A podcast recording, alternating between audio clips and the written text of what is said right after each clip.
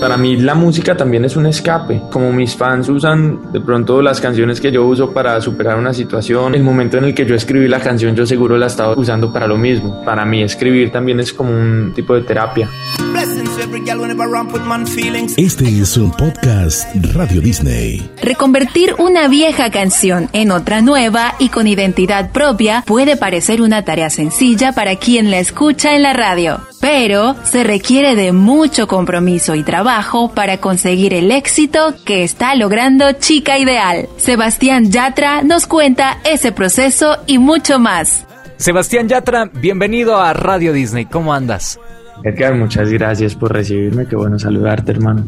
Es gusto saludarte después de tantas cosas. Hacía como cuatro años que no teníamos esta plática y recuerdo un momento muy específico en el que en un pasillo decías, acaba de salir traicionera, estoy, quiero venirme a México, quiero vivir acá.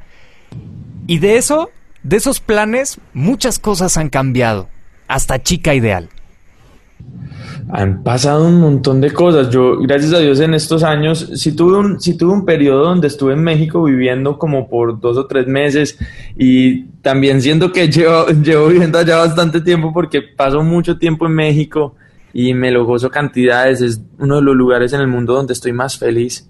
La energía ya, no sé, hace algo con, con mi corazón, con mi alma, eh, un poco inexplicable. Entonces, cada vez que regreso es como una bendición.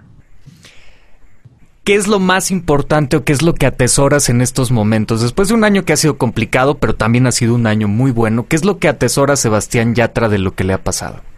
Yo atesoro a mi familia, atesoro cada oportunidad de salir a luchar por mi sueño, a trabajar, eh, a cada persona que me encuentro en la calle, que, que me dice algo lindo, que escucha mis canciones, atesoro la paz, que tengo en el corazón. ¿Entiendes? Atesoro las cosas que le llegan a uno en la vida cuando hace las cosas bien. Eso es lo más bonito. Siempre en tus redes te vemos o muy reflexivo o muy feliz a carcajada suelta. ¿Qué es más fácil? ¿Hacer reír a Sebastián Yatra o hacerlo llorar? Mm, es más fácil hacerme reír. Sí, mucho más fácil. Pero cuando lloro, cuando estoy triste, de verdad que es como una cosa fuerte. En los momentos más complicados, ¿cómo le haces para salir? Porque muchos de tus fans también se acercan a tu música para eso, para salir adelante. ¿Qué les Eh, compartes de esos momentos? Yo, para mí la música también es un escape, ¿me entiendes? Como mis fans usan de pronto las canciones que yo uso para superar una situación o para o para que las ayude. El momento en el que yo escribí la canción, yo seguro la estaba us- usando para lo mismo, ¿me entiendes? Y ahora ya, ya la tienen ellas también, pero es- para mí escribir también es como un, un tipo de terapia. Y esa terapia, ¿cuál es la, la que más disfrutas? ¿Los momentos buenos o los momentos más abajo, los más deep? Cuando más disfruto la composición. No, pues por supuesto que es más... Lo disfruto más cuando estoy feliz, obvio. Porque... Pero me sirve más cuando estoy, cuando estoy por un momento complicado. En estos meses en los que llega Chica Ideal, llega la canción a tus oídos y dices, ¿esto va a ser una bomba? O decías, ah, pues podemos hacer un remake de una canción que se hizo ya hace muchos años y pues a ver qué pasa. Pues a mí siempre me encantó lo original, Quiero una chica. Amaba esa canción y tuvimos la idea como de ver si, si quedaba cool para un remake y un amigo Andy Clay, que es un productor y compositor cubano, me mandó el corito eh, como con un verso y con diferentes cosas, pero me mandó sobre todo la parte que decía que no diga que no, que no, que no, que no, que no, que, que la toque sea lo que, lo que, lo que, lo que, lo que. Y esa melodía a mí me, di- me dijo en el corazón de una vez, yo dije, esto es un hit, ahora toca terminar de escribirla. Y escribí el verso, le escribí también el precoro con Obi, con Katie escribí la parte C de la canción, Guaina escribió su rap y entre todos como que le metimos mucho el corazón y la ficha y terminamos construyendo Chica Ideal. Entonces es una canción que, que para llegar a, eh, para que llegara a ser lo que es, eh, tuvimos que meterle mucho cariño, porque uno a veces piensa, uy, un remake ya, ya está, ya, ya existe el coro, ya existe la parte, pero es como haces que ese remake o esa canción eh, suene también brutal y sea un hit 20 años después, ¿me entiendes? Y sea algo fresco para la gente, es un reto grande.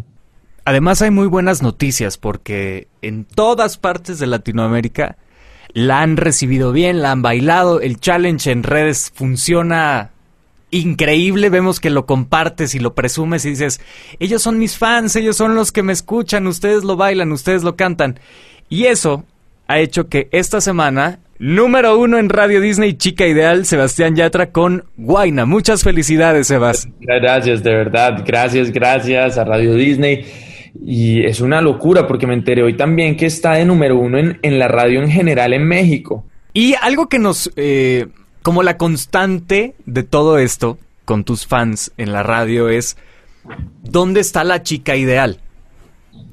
Para Sebastián Yatra está en México, está en Colombia, está en Argentina, está en Brasil.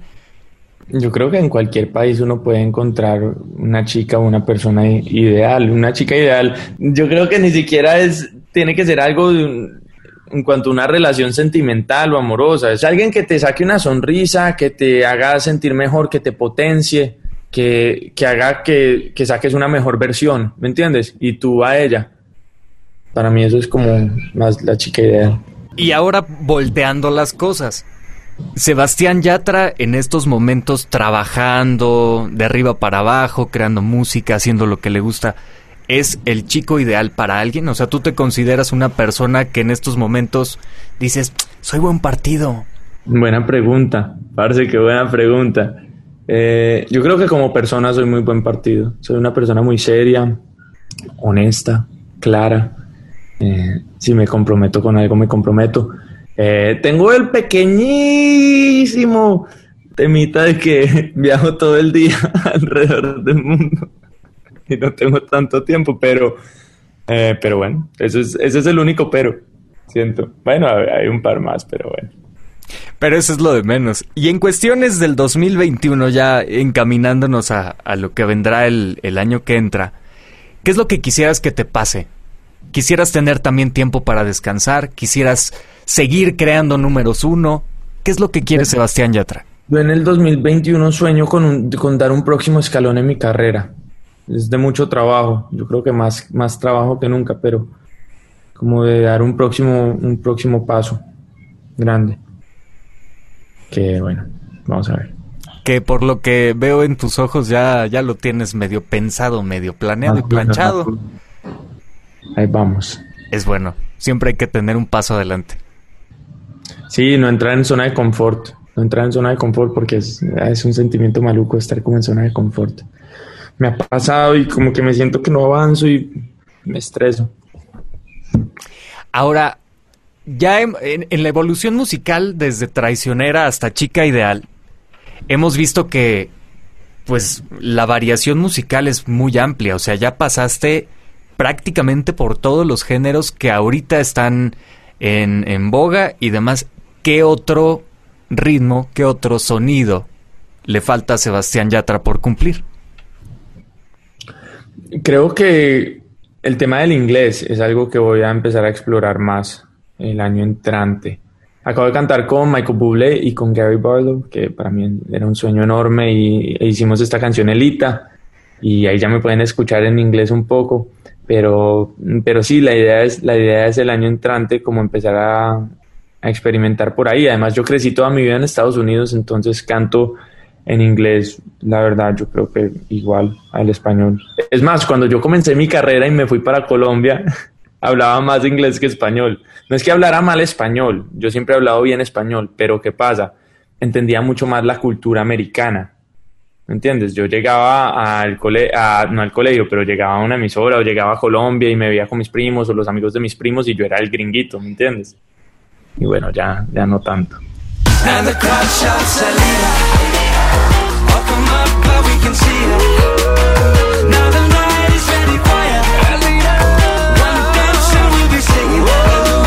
invitamos a seguir nuestras redes sociales para enterarte de nuevos episodios y contenidos de podcast Radio Disney. También disponible en nuestra web disneylatino.com diagonal radio.